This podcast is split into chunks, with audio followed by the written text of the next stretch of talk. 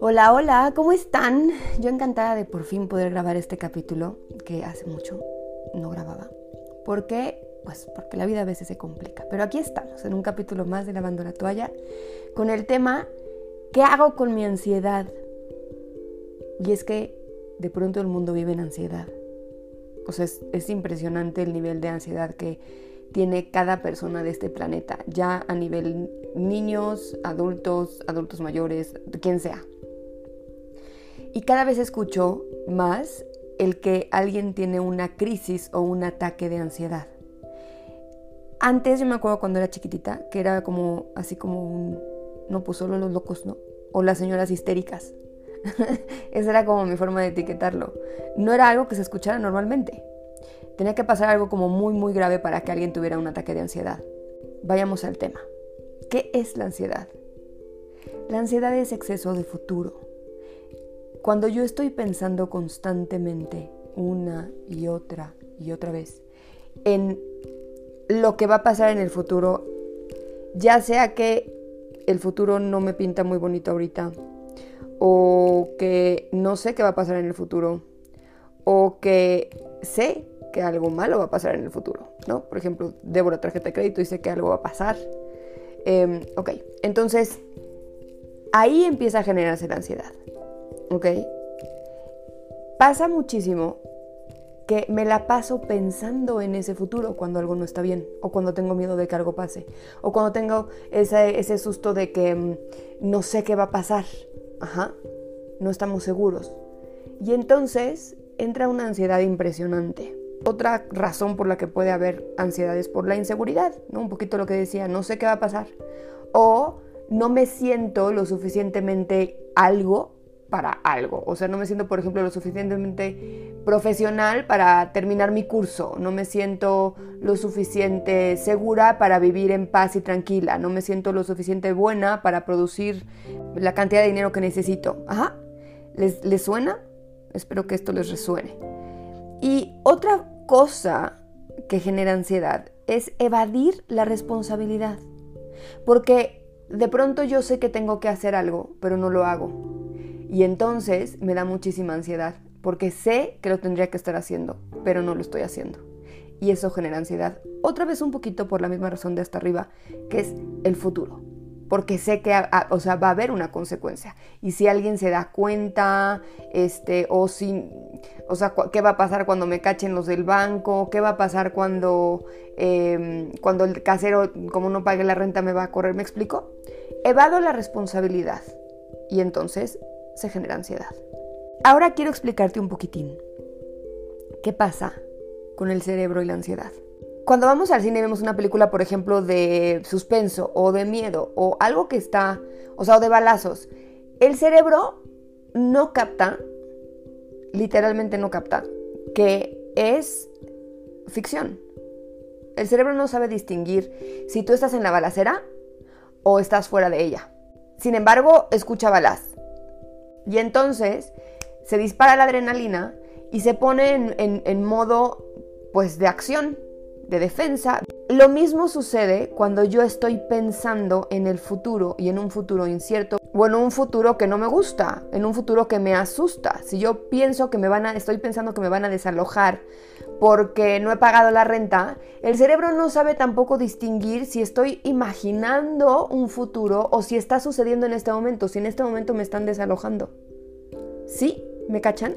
Entonces, es muy importante acostumbrar a mi cerebro a estar en el presente, a no meterme en esos pensamientos, porque somos expertos en clavarnos en el futuro y pensar todo lo malo que va a pasar y le ponemos cada vez más crema a los tacos. La mitad de las cosas por las que vivimos preocupados, no, ¿cuál es la mitad? El 80% de las cosas por las que vivimos preocupados no van a suceder, no suceden.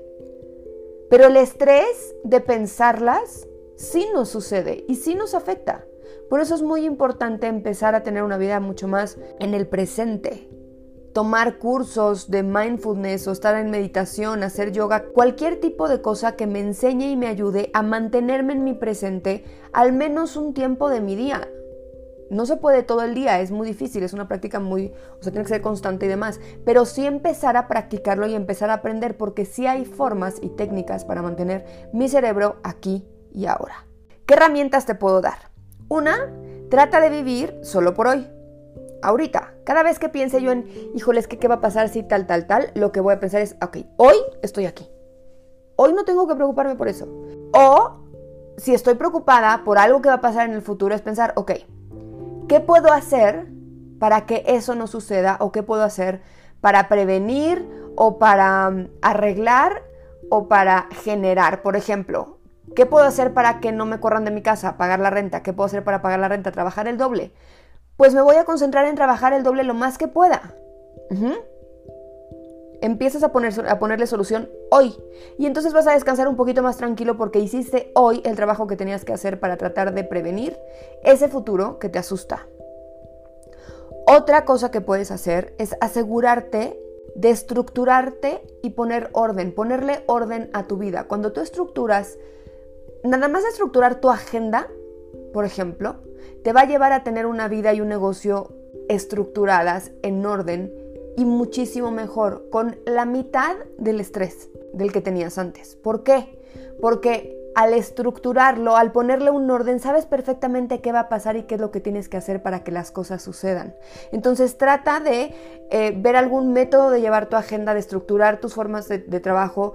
Seguramente si vives en ansiedad, tu vida no está estructurada. Ahora, hay quien estructura su vida y lo que le estresa es que, se, o sea, que la saquen de su rutina y normalmente te van a sacar de la rutina. Entonces no te obsesiones, una cosa es estructurarte y la otra cosa es el perfeccionismo. La vida pasa y nos va a ir pasando. Si tienes estructura, lo más seguro es que las consecuencias de lo que pase no sean tan graves porque tienes claro lo que tienes que hacer para generar un futuro que te guste. Sin embargo, siempre hay imprevistos. Entonces, o sea, fluye con el imprevisto, pero mantén una estructura. Espero esto ayude un poquitín. Otra cosa que puedes hacer es, al generar una estructura, tú vas a ponerte un objetivo. Por ejemplo, quiero pagar la renta tal mes, o quiero eh, ganar un aumento, o quiero, no sé, lo que sea. Tú te pones un objetivo. Y luego vas a dividir ese objetivo en pasitos. ¿Qué tengo que hacer para lograr eso? Y entonces vas a dividirlo en pasos pequeños, en acciones pequeñas, pequeñas. Y Después, esas acciones las vas a agendar. ¿Qué tengo que hacer cada día? Por ejemplo, si quisiera bajar de peso, por decir, 10 kilos, divido esos kilos por mes y luego por semana y luego por día. ¿Cuánto? O sea, ¿cómo, cómo voy a, por ejemplo, cuántas calorías tengo que comer hoy para lograr esa, esa bajada de peso? Y me voy a concentrar solo en el día de hoy. Concéntrate solo en el día de hoy.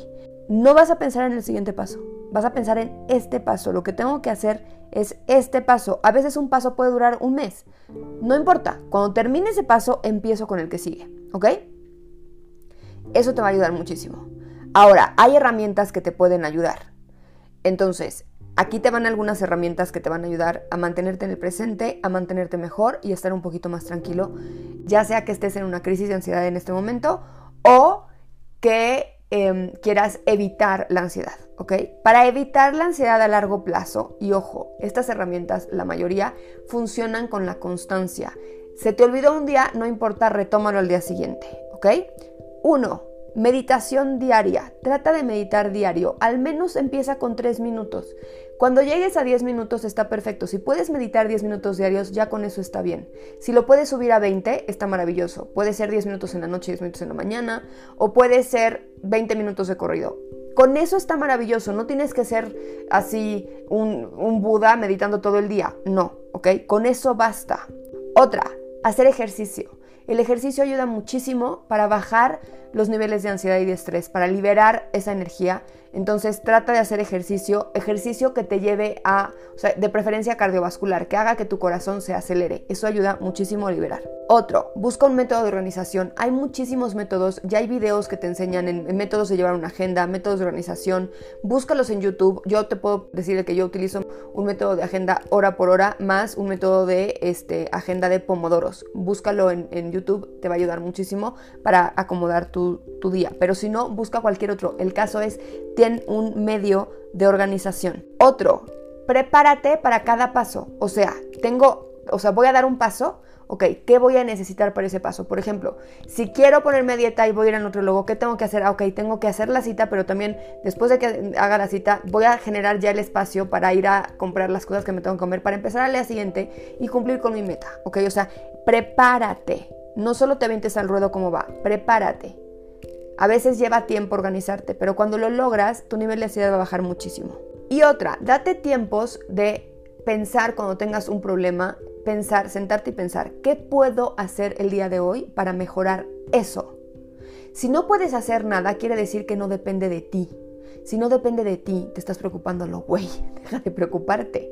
¿Para qué estás preocupado por algo que tú no puedes controlar?